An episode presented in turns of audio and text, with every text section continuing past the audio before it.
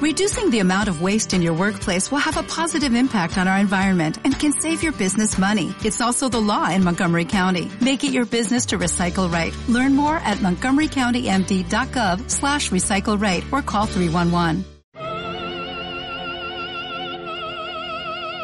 En Es Radio, música y letra con Andrés Amorós.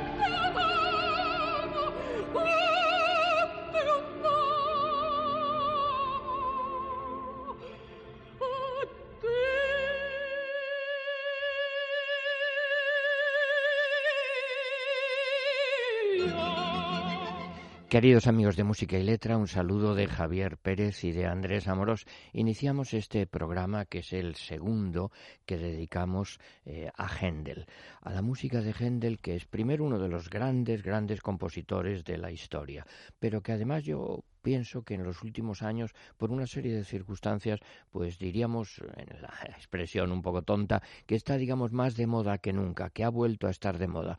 ¿Por qué? Eh, por la belleza de muchas melodías, claro, porque muchas se utilizan en películas y en películas, digamos, eh, a veces películas de época como acompañamiento, a veces como contraste, claro, en una, mm, digamos, película de ambiente contemporáneo, eh, pone el director pues una música barroca de Händel y claro, el contraste es bellísimo. También por el éxito que tiene ahora la, la popularidad que, que renovada que tiene la música barroca. Hay muchísima, muchísima gente eh, mayor y joven en el mundo entero que aprecia mucho esta música por el éxito de los grandes oratorios, eh, por supuesto el Mesías a la cabeza, mm, pero también por otra cosa curiosa, que es que Händel es un poco un eh, compositor europeo, porque ¿de dónde es? Pues es alemán, claro, pero vivió en Inglaterra y los ingleses lo consideran suyo, pero está influido por la música francesa, por la música italiana. Entonces es uno de los grandes, grandes músicos europeos. Y vamos a empezar con una música que yo la conocí de chico, pues sin saber bien lo que era. Yo tocaba en casa un viejo instrumento que había, que era la pianola, unos rollos de pianola. Y ahí había una bellísima melodía que lo llamábamos entonces el largo de Händel. Y luego, años después, me enteré que esto forma parte de una ópera. En realidad se llama mm, Ombra Mai Fu. Es un aria de una ópera y un área curiosísima, porque aparentemente eh, esto forma parte de la ópera dedicada a Jerjes, el rey de Persia. Aparentemente cuando lo oímos pues parece una historia, un área de amor, que está cantando el amor, se supone canta un hombre, eh, o a veces lo canta un contratenor, eh, la voz masculina o de contratenor, se supone que amor a una mujer, pues no, en la ópera original, eh, curiosamente, esto está dirigido a la sombra de un árbol. Imagínense qué cosa eh, tan curiosa. Jerjes, pues eh, en el medio del calor, se refugia debajo de un plátano y entonces eso le hace soñar con la paz, la tranquilidad, la alegría y lo que canta aproximadamente les traduzco, las frondas tiernas y bellas de mi plátano amado, para vosotros quiere helado que resplandezca. Hay rayos y truenos, pero que no van a destrozar la querida paz, eh, que no llegue a profanarlo el, el viento rapaz.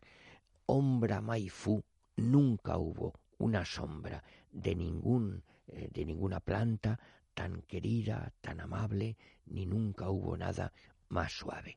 Entonces, con ese doble mm, título, si quieren, unos lo conocen como Ombra Mai Fu, cantado, o El Largo de Händel, interpretado por una orquesta barroca de cuerda, escuchamos esta obra de Händel. Son aproximadamente tres minutos.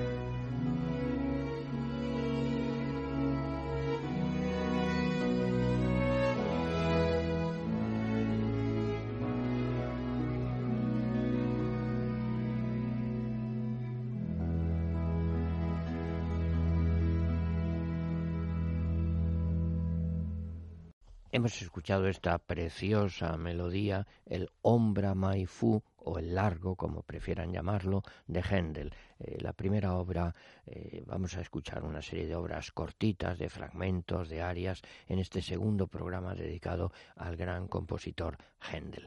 Y ahora vamos a escuchar otra aria que quizá por el título no les suene si os digo Lascia Chiopianga, Deja que yo llore, eh, que forma parte de la ah, ópera Rinaldo, pero que en realidad se ha puesto muy de moda en los últimos tiempos porque forma parte de varias eh, películas de la banda sonora.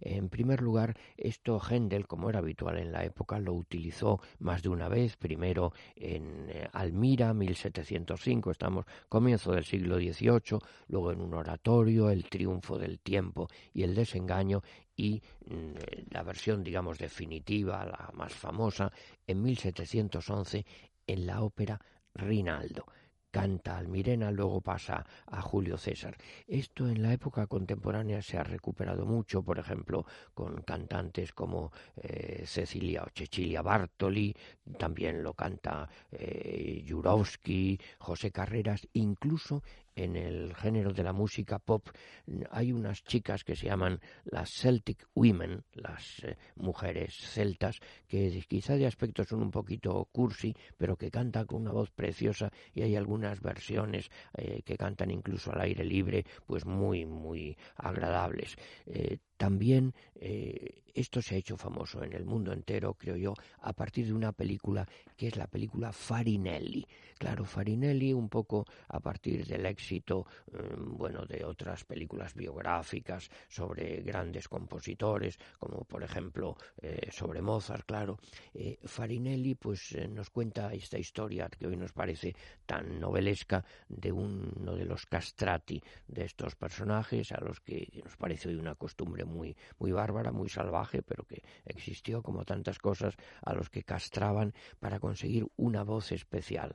Ahora son fragmentos que los interpretan los contratenores, por ejemplo, Philip Jurowski. Bueno, pues se ha dedicado una película a Farinelli, una película pues muy novelesca, digámoslo así, y en la escena en que canta esto, pues vemos un teatro barroco, pues eh, muy muy rico, muy lujoso, eh, con un gran cortinaje, la gente allí eh, bien vestida y él está de espaldas, lo vemos desde su punto de vista, con un gran manto rojo y lo que vamos comprobando es el efecto que produce esta música en el público. Un sonido verdaderamente muy efectista, muy espectacular. Y entonces al final lo aclaman gritando Farinelli, Farinelli. Es una película de Gerard Corbier del año 94 mm, y es un fragmento musical verdaderamente muy, muy hermoso. También les llamo la atención que no se suele recordar sobre Farinelli escribió una ópera en 1902 nuestro Tomás Bretón, el autor de La verbena de la paloma, y existe un centro de estudios dedicado a Farinelli en Bolonia. También quizá les eh, interese saber la curiosidad que a fines del siglo XIX fue el Papa León X el que prohibió la castración. En la película, la grabación que vamos a escuchar, en realidad, porque hay trucos, digamos, de laboratorio, mezcla dos cosas, dos voces distintas. Por un lado, la de una soprano polaca, Eva Males Godlewska, y por otro lado, la de un castrato norteamericano, Derek Lee Ryan. Eh, bueno, esto se suprimió porque era algo, pues, muy, en fin, muy, muy cruel, porque les impedía tener hijos. ¿Y qué es lo que canta? Lasia Kiopianga. Deja que yo llore mi cruel suerte y que suspire por la libertad repite y que suspire y que suspire por la libertad. Deja que yo llore mi cruel suerte, que el dolor quiebre estas cadenas, porque estoy solo por, por piedad de mis martirios. Deja que yo llore mi cruel suerte y que suspire por la libertad. Este fragmento famoso ahora eh, por la película Farinelli del Rinaldo de Händel Lasia Kiopianga. Son cuatro minutos.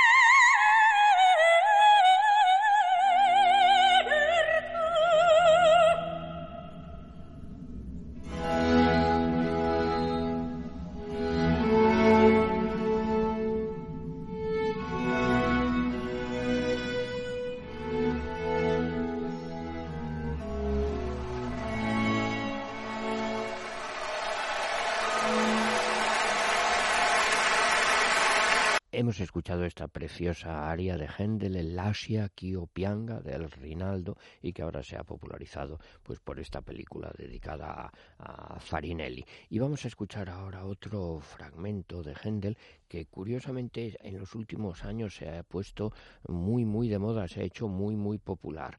Me refiero a la llegada de la reina de Saba del oratorio Salomón o la reina de Saba en tres actos de 1748. Es algo posterior al Mesías, es una de las últimas obras de Händel y está basado naturalmente en una figura legendaria. El libreto es de autor desconocido, pero está tomado de la Biblia, del libro de los reyes y también para esta historia, para este fragmento, cuando la reina de Saba visita a Salomón, pues a partir del historiador eh, Flavio Josefo. Bueno, mm, también se ha contado que algunos dicen que a esta, este personaje está dedicado el cantar de los cantares. En algunas versiones clásicas, la reina de Saba se convierte en la iglesia ortodoxa. Se cuenta que la reina de Saba tiene luego un hijo llamado Manelik, lo que ha dado lugar a muchas versiones literarias. Bueno, en realidad esto es una sinfonía para dos oboes y cuerda. Y dentro de esa vivacidad, esa alegría que caracteriza a Händel, aquí lo que hay es un tono procesional, eh, solemne, se usa con frecuencia esta hora en bodas, incluso se usó fíjate Javier, que eso a ti te, gusta saber esas cosas, pues la inauguración de la Olimpiada de Londres del año 2012. Sobre este personaje legendario, la reina de Saba, yo recuerdo había una película, en fin, antigua, un poquito ingenua, de King Vidor, con Jules Briner y Gina Lollobrigida, y sobre todo si les gusta la pintura les recomiendo eh, hay una obra maravillosa los frescos de Piero de la Francesca en Arezzo y ahí hay un desfile solemnísimo, misterioso, con unas caras que parecen un poco con una impasibilidad casi oriental. Bueno, les dejo ya es una preciosa música de Händel, La llegada de la reina de Saba. Son tres minutos y medio.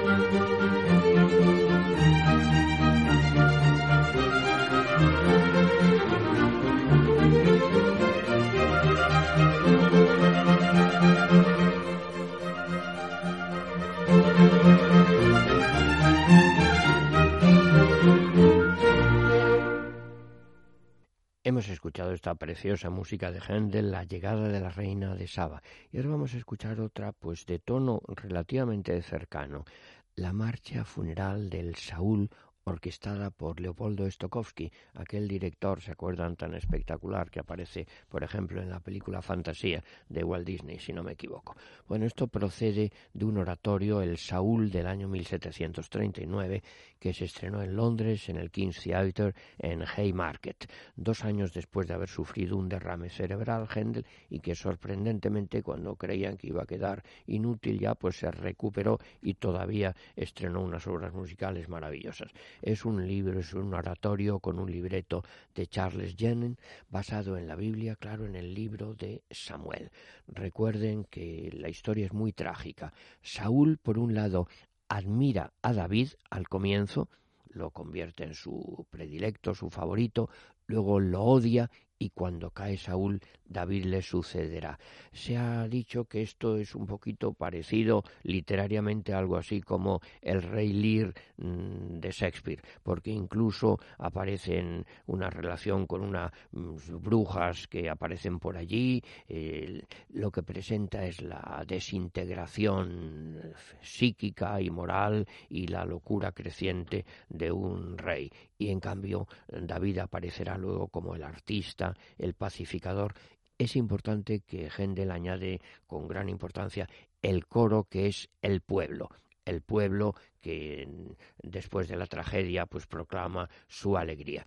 Esta lo que vamos a escuchar es una marcha, es un himno funeral por Saúl y su hijo Jonathan, que es eh, algo suave, esperanzado, armónico. Bueno, nos cuenta la Biblia en el libro de Samuel la muerte de Saúl, se lo resumo, los filisteos cercaron a Saúl y a sus hijos, mataron a Jonathan, a los hijos, el peso del combate cayó sobre Saúl que fue descubierto por los arqueros y herido gravemente. Entonces Saúl le dijo a su escudero Saca tu espada y mátame, no sea que vengan y me ultrajen.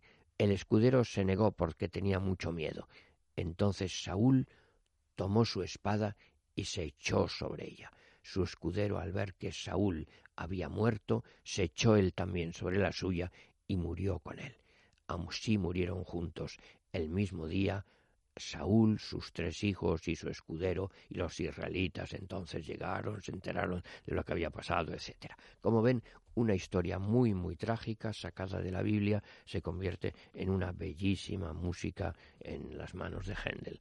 La marcha funeral del Saúl de Händel en la orquestación de Stokowski. Algo solemne, grave, reposado, son cinco minutos.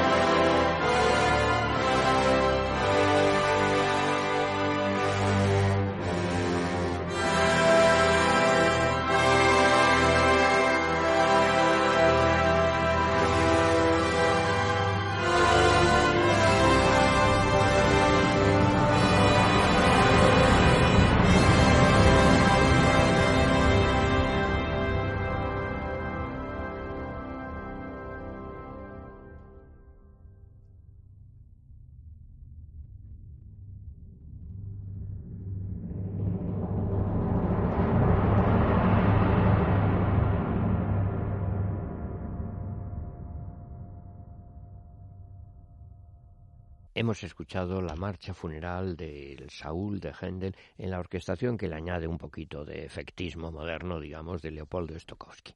Y vamos a escuchar ahora eh, pues eh, un fragmento del tipo de música que se ha puesto más de moda, digamos, entre los aficionados actuales a, a la música barroca, un concierto grosso, el opus 6, número 6. Eh, esto lo escribe Händel hacia 1739. Son 12 concerti grossi, conciertos grosos para un concertino y dos violines, un cello y una orquesta de cuerda. El modelo probablemente es eh, la música italiana de Corelli, conciertos de cámara. Solían acompañar muchas veces en los intervalos a los eh, oratorios y parece que esto lo publicó por sus inscripción popular es del mismo año que el Saúl, que la Oda a Santa Cecilia, después de haber sufrido esa enfermedad cerebral que les eh, decía. Y esta, este concierto grosso no utiliza temas anteriores, lo compone de nuevas y dicen algunos musicólogos que yo he leído, bueno, que se nota el especial cuidado de Händel, que tardó más tiempo de lo habitual, es decir, que, que tenía una voluntad de crear obras que quedaran, no es algo puramente circunstancial.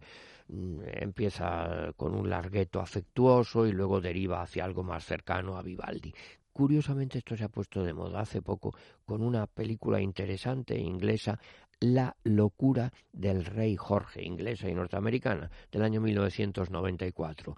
Eh, se refiere a algo histórico, Jorge III de Inglaterra, mm, que hizo un gran papel aquí, un actor, Nigel o Nigel Hawthorne, está basado en una obra teatral de Alan Bennett, un estupendo escritor novelista, y cuenta que hacia 1788 el rey sufrió una misteriosa enfermedad que parecía que le convertía en incapaz.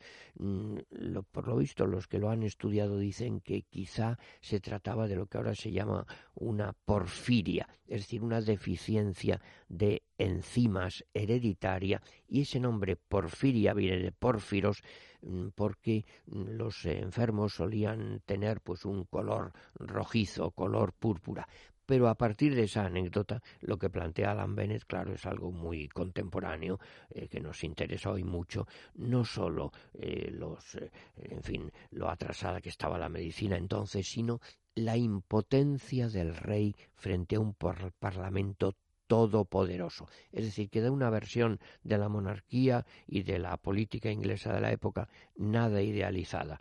Fíjense que al final les recuerdo una frase, cuando ya logra curarse, le dice a su hijo, el papel de la familia real es aparentar ser felices, saludar a la multitud y ser un modelo de comportamiento. Claro, cuando Alan Bennett recoge esto, escribe esto, está pensando en la época actual, sin duda ninguna.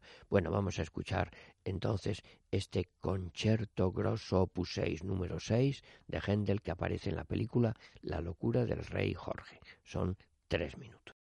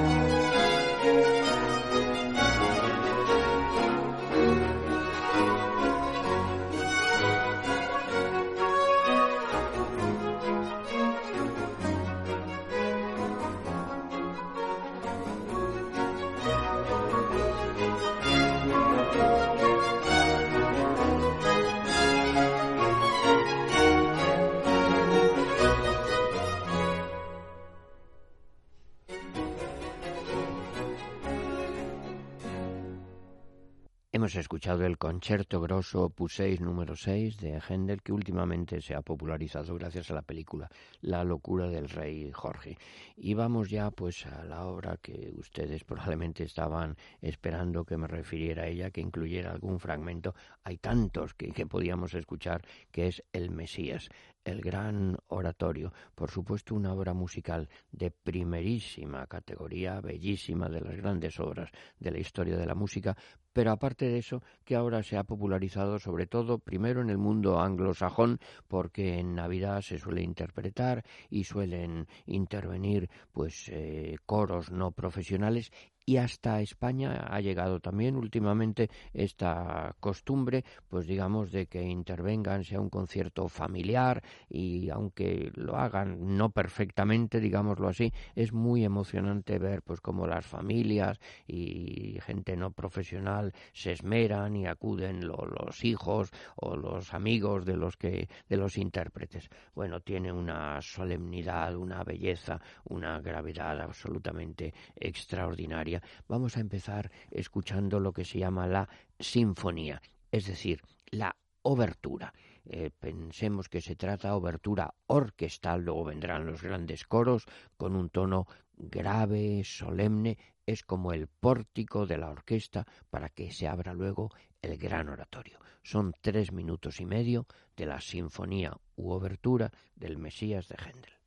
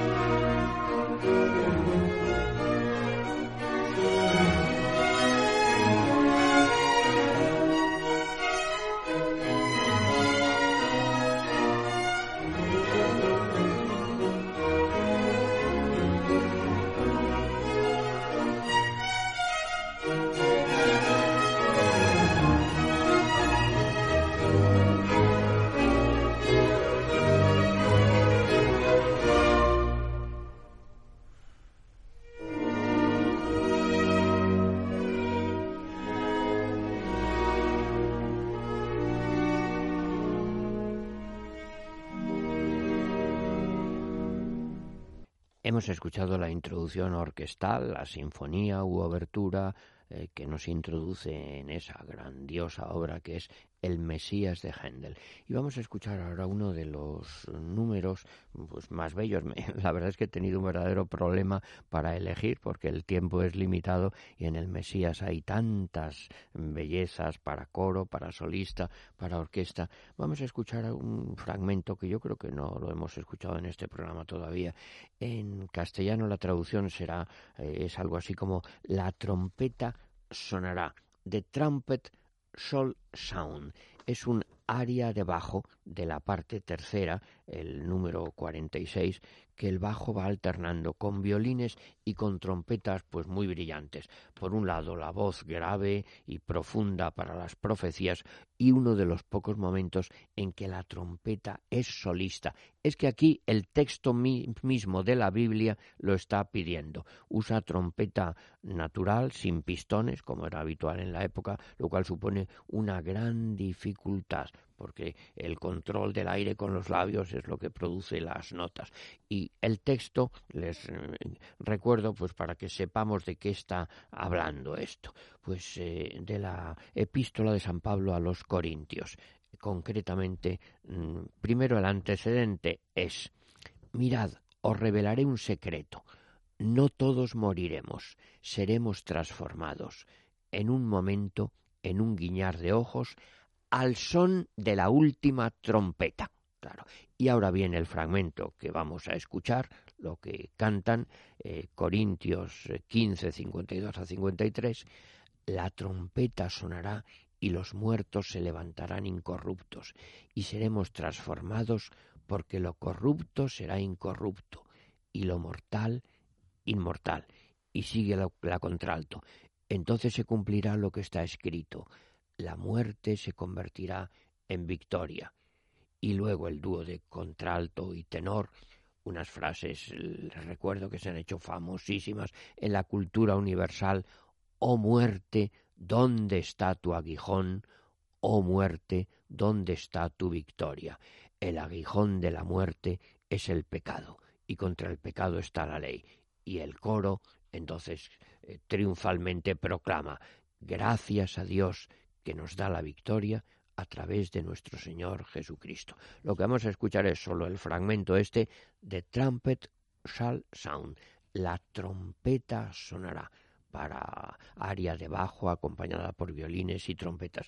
Les quiero subrayar que es algo pues eh, relativamente cercano en su sentido, claro, aunque la música sea distinta a lo que eh, también utiliza Mahler en su segunda sinfonía llamada Resurrección y que nos da una de las lecciones pues más hermosas que nos puede dar la música, que es la esperanza en que no moriremos para siempre. La trompeta sonará del Mesías de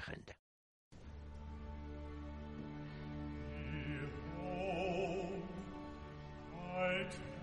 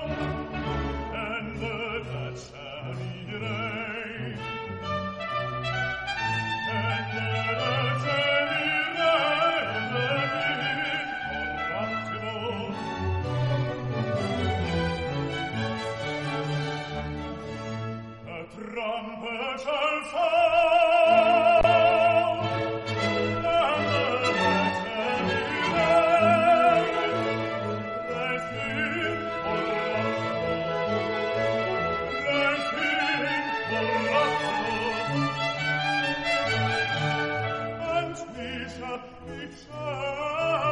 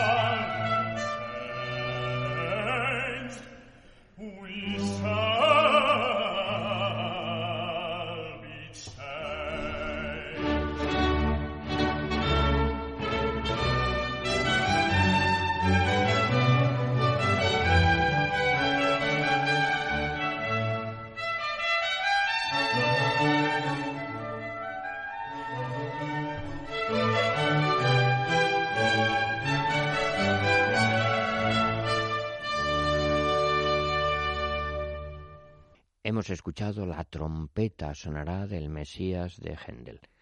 La esperanza de la resurrección supone la alegría triunfal del Aleluya de Händel. Hasta el próximo día.